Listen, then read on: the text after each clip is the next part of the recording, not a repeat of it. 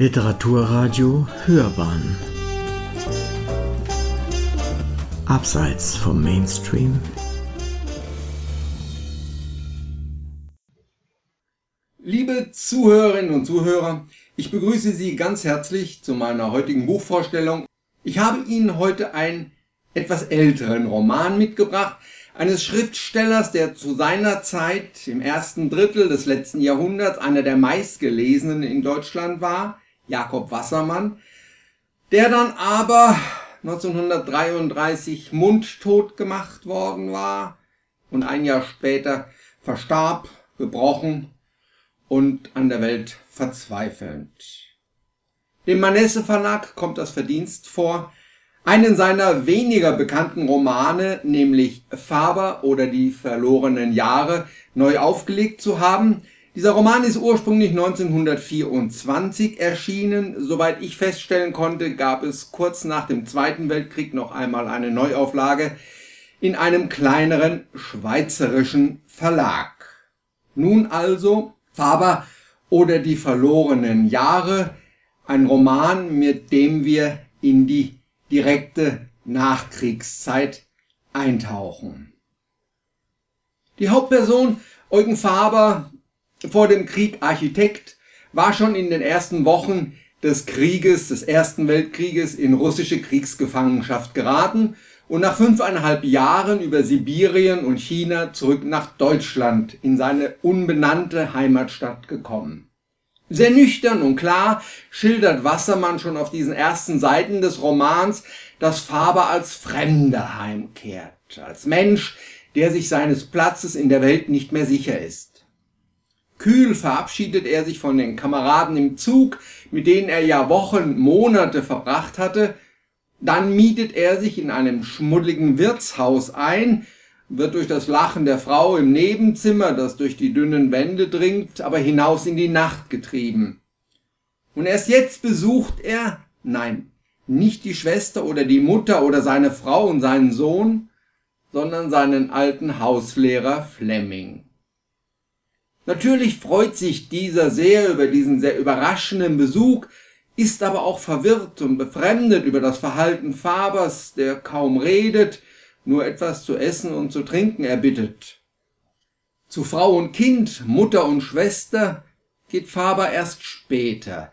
Es sollen Treffen und Begegnungen werden, die voller Konflikte sind. Dass in seinem Haushalt mit Fides eine junge Frau lebt und arbeitet, wird von diesen Konflikten nicht der geringste sein.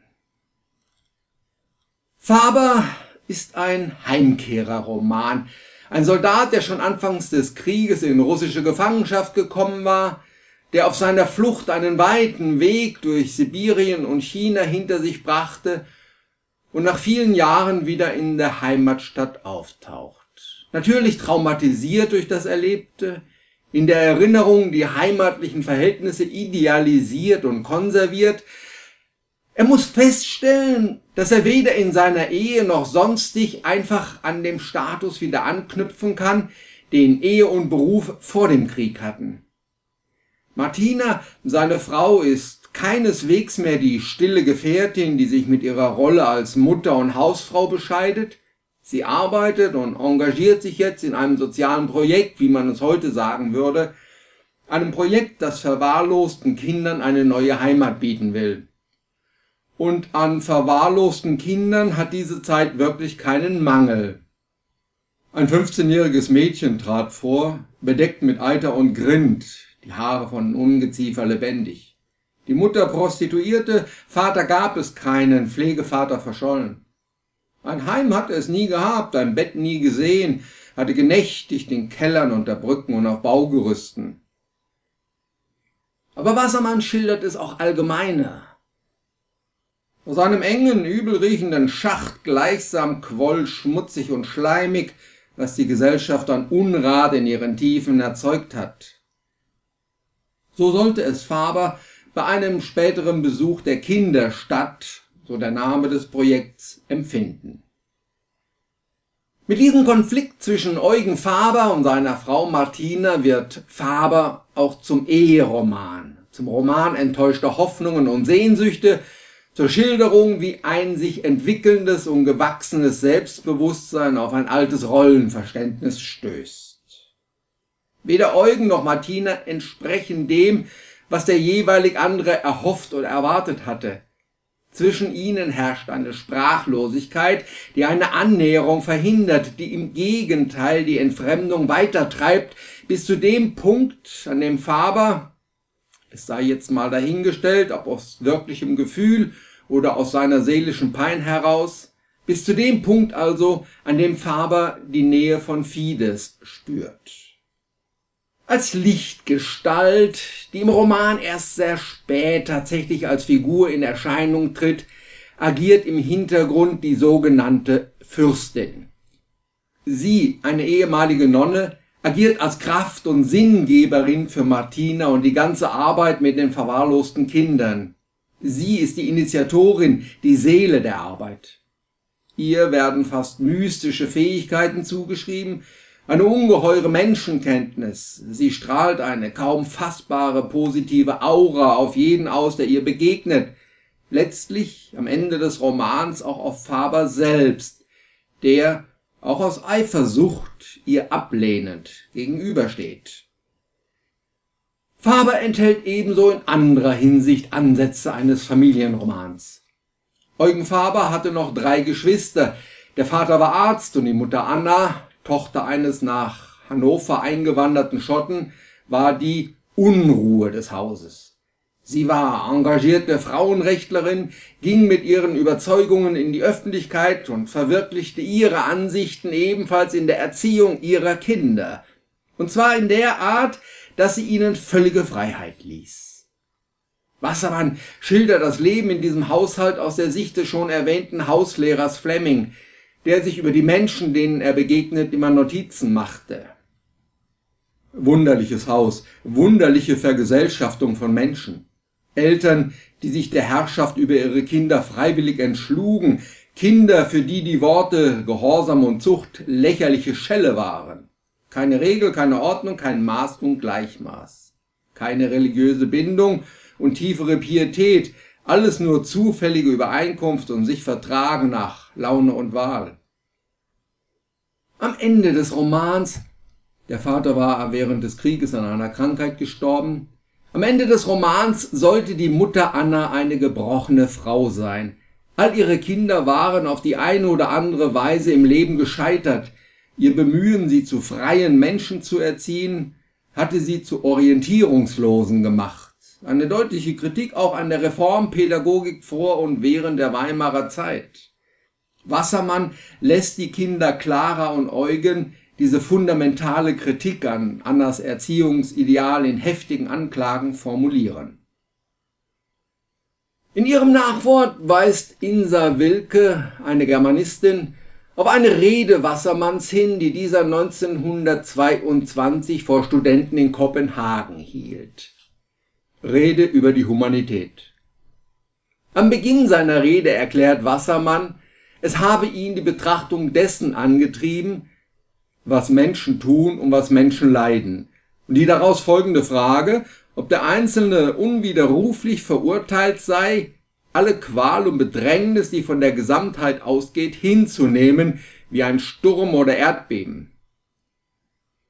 Jakob Wassermann entwarf seinen Homo Faber als Möglichkeit, das, woran er sich gewöhnt hat, als ein unvermeidliches Schicksal zu bezeichnen, in seinen Wirkungen aufzuheben oder wenigstens abzuschwächen. Schlüsselwort für seinen Humanitätsbegriff ist Wassermann die Achtung die anderen entgegengebracht wird. Achtung im Gegensatz zum Mitleid. So wie sie beispielsweise von Martina praktiziert wird, die ihre Arbeit bei den Kindern nicht aus Mitleid macht, sondern aus praktischen Erwägungen.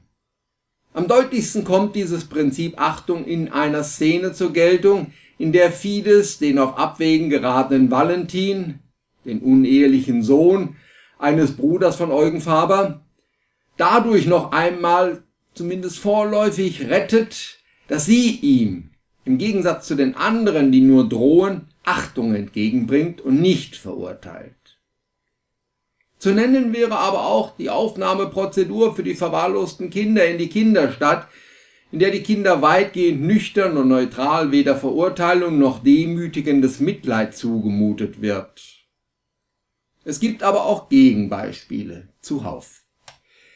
Die Fürstin, diese Lichtgestalt des Romans, erklärt Faber bei ihrem Treffen, dass sie jetzt, wo er wieder da ist, Martina wieder an ihn zurückgeben müsse. Martina demütigt ihre Seelenfreundin Fides damit, dass sie ihr und Eugen ihren Segen erteilt. Da ihr euch gern habt, Eugen, und ich es nun weiß, so sollt ihr euch nicht abquälen, so müsst ihr einander haben. Nimm sie, Eugen, nimm sie zu dir, nimm sie mit dir. Menschen also als Verhandlungsmasse zum Objekt herabgestuft. Weitere Beispiele für solche Nichtachtung lassen sich leicht finden, auch, und damit zurück zum Ausgangspunkt, die Erziehung bzw. Nichterziehung lässt sich als mangelnde Achtung der Mutter vor den Kindern sehen, die deren grundlegendes Recht darauf, wie auch immer ausformulierte und gesetzte Grenzen und Leitlinien des Zusammenlebens kennenzulernen, ignoriert.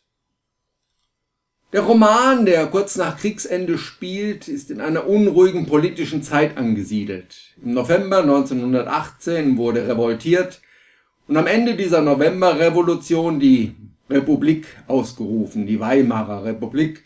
Eine Republik, die sowohl von rechten als auch von linken Kräften attackiert wurde, um hier nur den Kapputsch von 1920 zu nennen.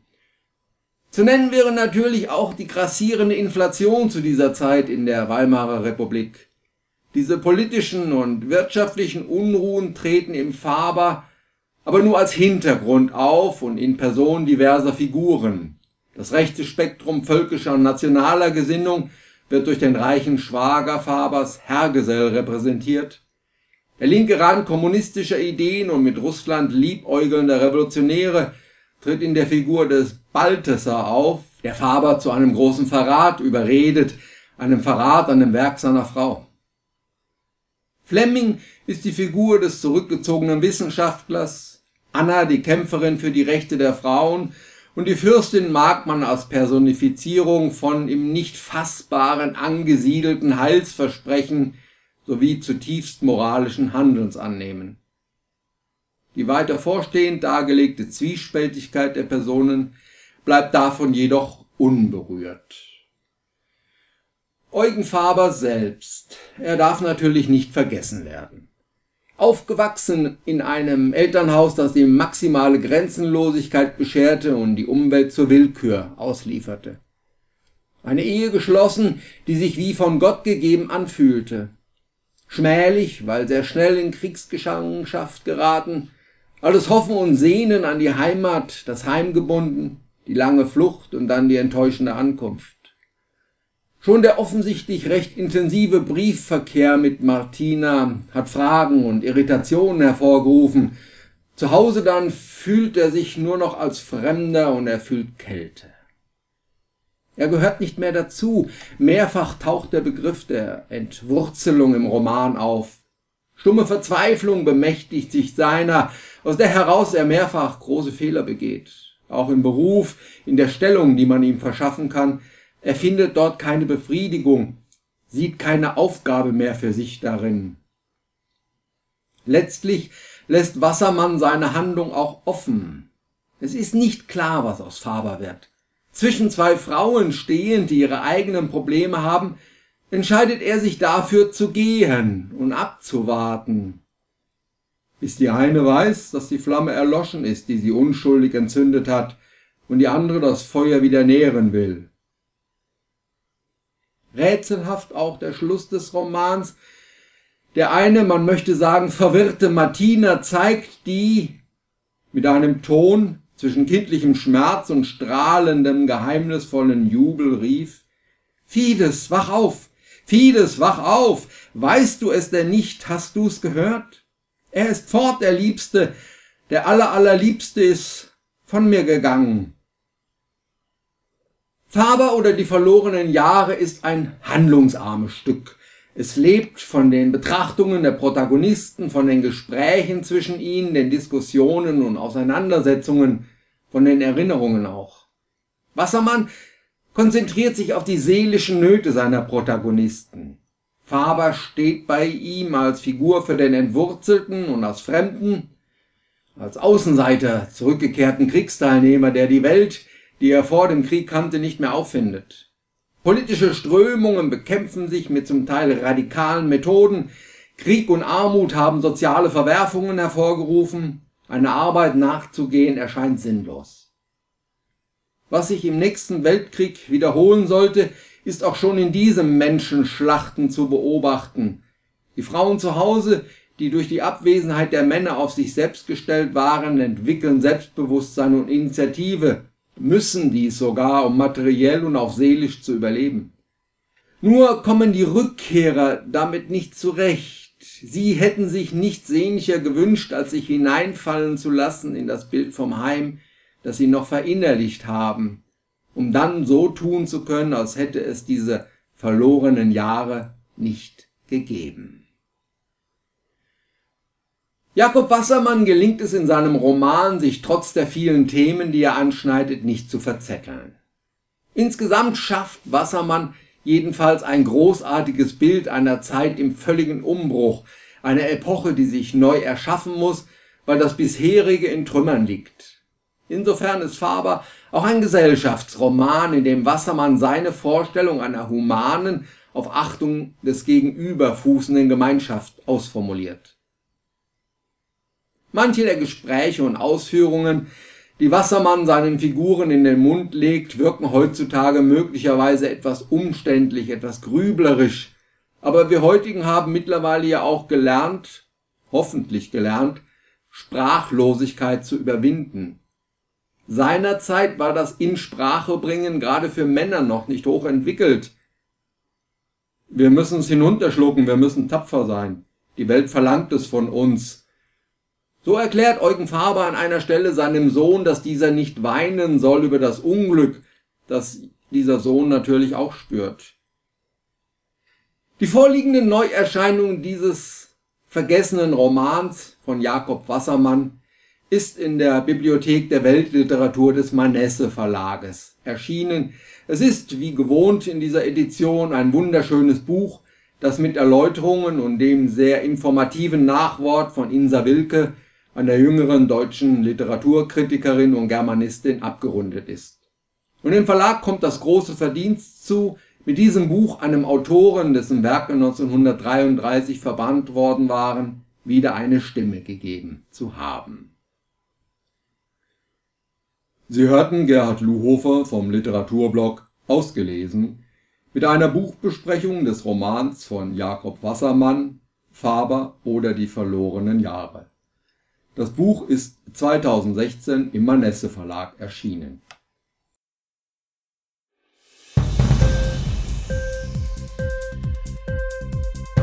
Hat dir die Sendung gefallen? Literatur pur, ja, das sind wir. Natürlich auch als Podcast. Hier kannst du unsere Podcasts hören. Anchor, Spotify, Apple Podcast, iTunes, Google Podcasts radio.de und viele andere mehr.